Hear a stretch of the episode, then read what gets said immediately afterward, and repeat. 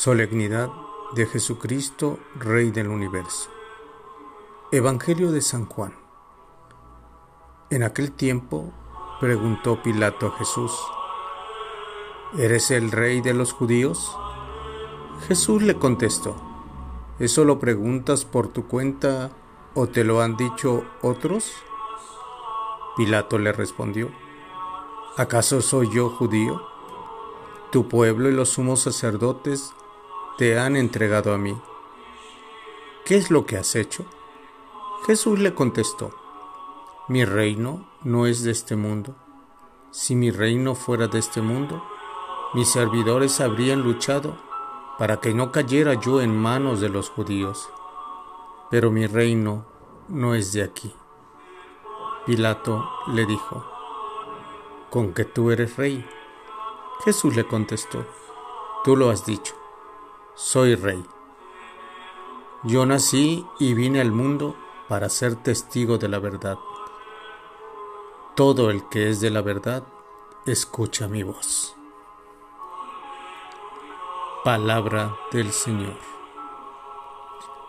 Hoy que vivimos la solemnidad de Jesucristo, del Rey del universo, podemos descubrir que Jesucristo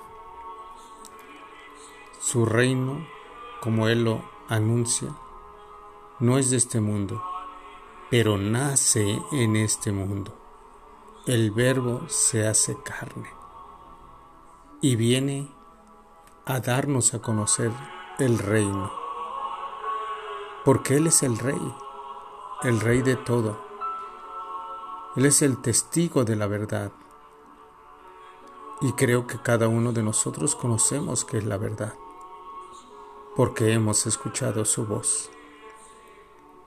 Y su reino comienza con la salvación, comienza con la confesión de la realeza de Cristo.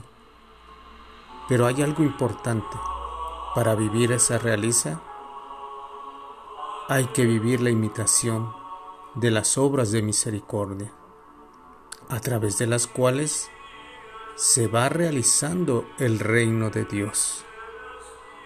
Quien las realiza va a demostrar el haber acogido la realeza de Jesús. Es algo muy grande descubrir ese amor tan grande que Dios tiene para el hombre.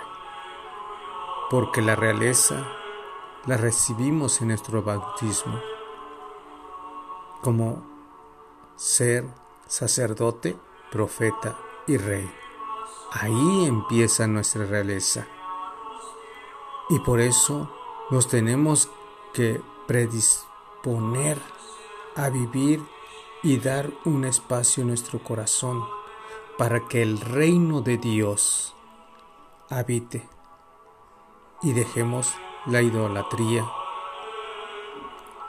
dejemos el pecado atrás que no ocupen otros ídolos el lugar de Cristo en nuestro corazón, porque de allí surgirán muchos dones de la realeza de Dios, la caridad.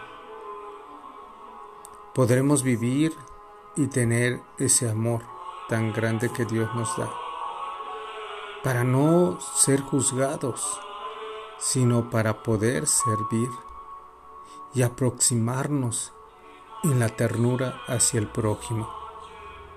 De esto dependerá nuestro ingreso al reino de Dios o no.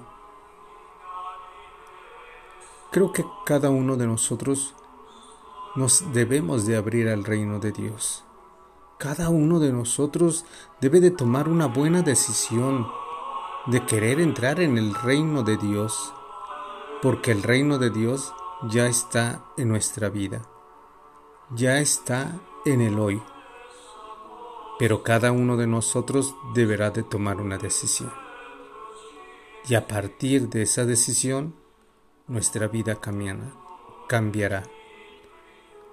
El reino de Dios comienza ahora y especialmente sirviendo a los demás.